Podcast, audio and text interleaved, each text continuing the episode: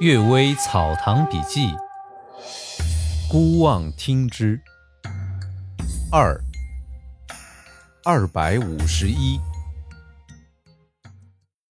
遍鸡生蛋偿债。沈老太说呀，村里有个赵三，与母亲一起在郭家做工。母亲死了一年多后的一个晚上，赵三躺在床上，像做梦。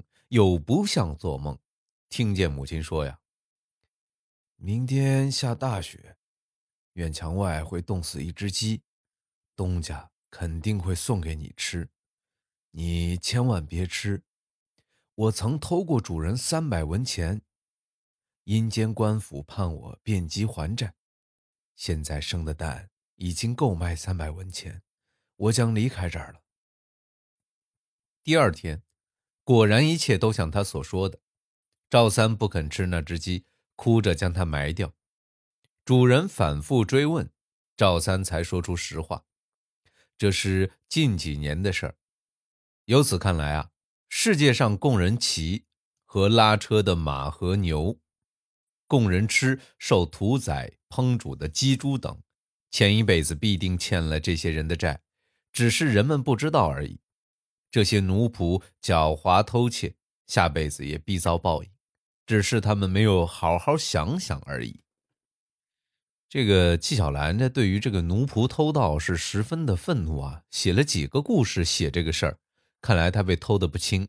哼第二个故事，卖假药尽孝。我十一二岁时听堂叔灿若公说呀，村里有个齐某。因为犯罪发配黑龙江充军，死去已经几年了。他的儿子慢慢长大，想去把父亲的遗骨运回来，因为家里贫困，总是去不了。于是啊，十分难过，好像心中有很大的忧伤一样。一天，他偶然之间得到几升豆子，便把它们磨成粉，和水做成丸子。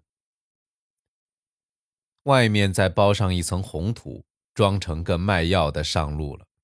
他是想借此骗得几文钱，一路糊口。然而他一路卖去，买了他的药的人，即使是很危重的病，也吃了就好。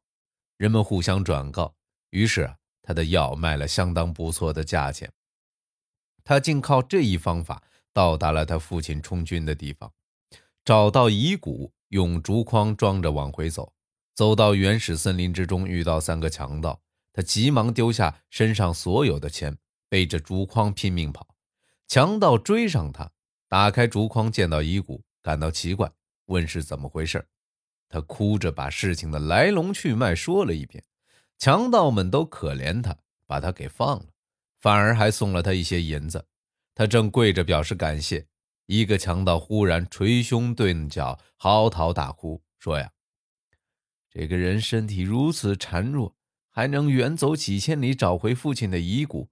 我是个堂堂男子汉，自以为算是英雄豪杰，难道反而不能做到吗？你们好自为之。我要往甘肃肃州去了。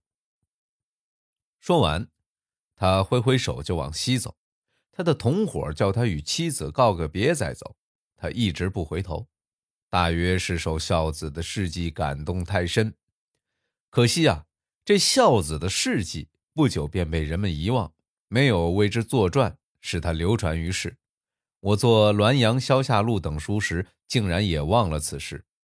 癸丑年三月三日，我住在海淀值班的地方，偶然回忆起来，于是记下，用以补充地方志的遗漏。这或许是因为孝子的德性埋没，他的灵魂没有泯灭，所以暗暗提醒我了吧。狐媚老翁，李潘木说呀，他的家乡有个种花木果树的老头，六十多岁，与几个打短工的人同睡在一间屋子里。大家忽然听到老头发出低低的呻吟声，接着呀，又发出嗲声嗲气、很淫荡的声音，叫他呢也不答应。有天晚上，灯没吹熄。只见老头的被子轻轻抖动翻卷，好像有人性交的样子。别人问他也不回答。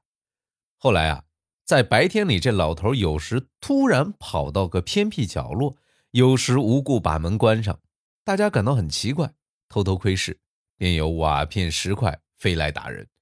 这才明白，这老头是被鬼魅迷住了。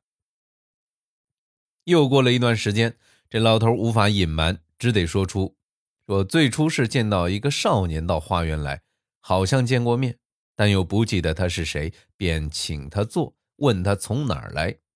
少年说：“呀，有件事情要告诉你，请你不要拒绝。四世以前，你和我是好朋友，后来你忽然倚仗衙役牢头。”和同村有钱有势人家的势力夺取了我的田产，我告到官府，反而遭到鞭打，含冤而死；告到阴间官府，主持审理的人认为我们是好朋友而结怨，应该以欢欢喜喜的方式解开怨恨，判你做我二十年妻子。没想到啊，我罪孽太重，很快就脱生为狐狸，还有四年夫妻的缘分没有了结。等我修炼得道。你又再次转生，托生为现在这一世。最初的纠葛呀，差不多被忘记了，但旧债还是不能消除，因为命运的牵扯，我与你在这里重聚，这也是缘分凑成的。我等不到你再转生为女人，希望现在就还我这笔债，了结这段因果报应吧。我正感到奇怪。他就朝我嘘了一口气，我便迷迷糊糊，像做梦或喝酒一样，于是遭到了他的侮辱。从此以后，他每天都要来一两次。他离去之后，我也感到羞愧悔恨，但等他一来，我又心甘情愿地接受，竟忘记自己是个老头子，也不知道究竟是什么缘故。一天晚上呀，大家又听到那老头开始发出。调情亲热的声音，接着便是呻吟声，接着便是悄悄恳求慢一点的声音，接着便是很急切恳求停止的声音。到鸡叫之时，便发出放声叫唤的声音。突然，屋梁之上有个声音大笑的说：“这足以抵得上鞭打三十下了。”从此之后，那狐狸就不再来。后来整修那幢草屋之时啊，见屋梁上尽是用白粉画的圈十圈为一行，数了一遍，共是一千四百四十，正合四年的天数。于是知道这是那狐狸记录的行淫次数的标记。他从头至尾来的时间不到四年，大概是以行淫一次抵一天。有人认为啊。这狐狸想迷这老头，所以才捏造出这篇鬼话。然而，狐狸迷人都是因为喜欢某个人的美貌，或想摄取他的精气。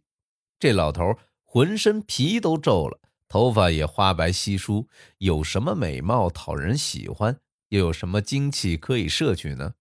他绝不是为了想迷他，这是很清楚的。而且啊，这老头已经到了拄拐杖的年岁。还去做别人的男宠，逆来顺受，这也太不合情理了。他们都是因为形体已改变，但本性还保留，前世的缘分未断，所以才像磁石吸引铁针一样，两者很自然地凑到一起，这也是很清楚的。那狐狸说的话也许并不假。由此看来啊，这人与人之间的仇怨、交缠、纠结。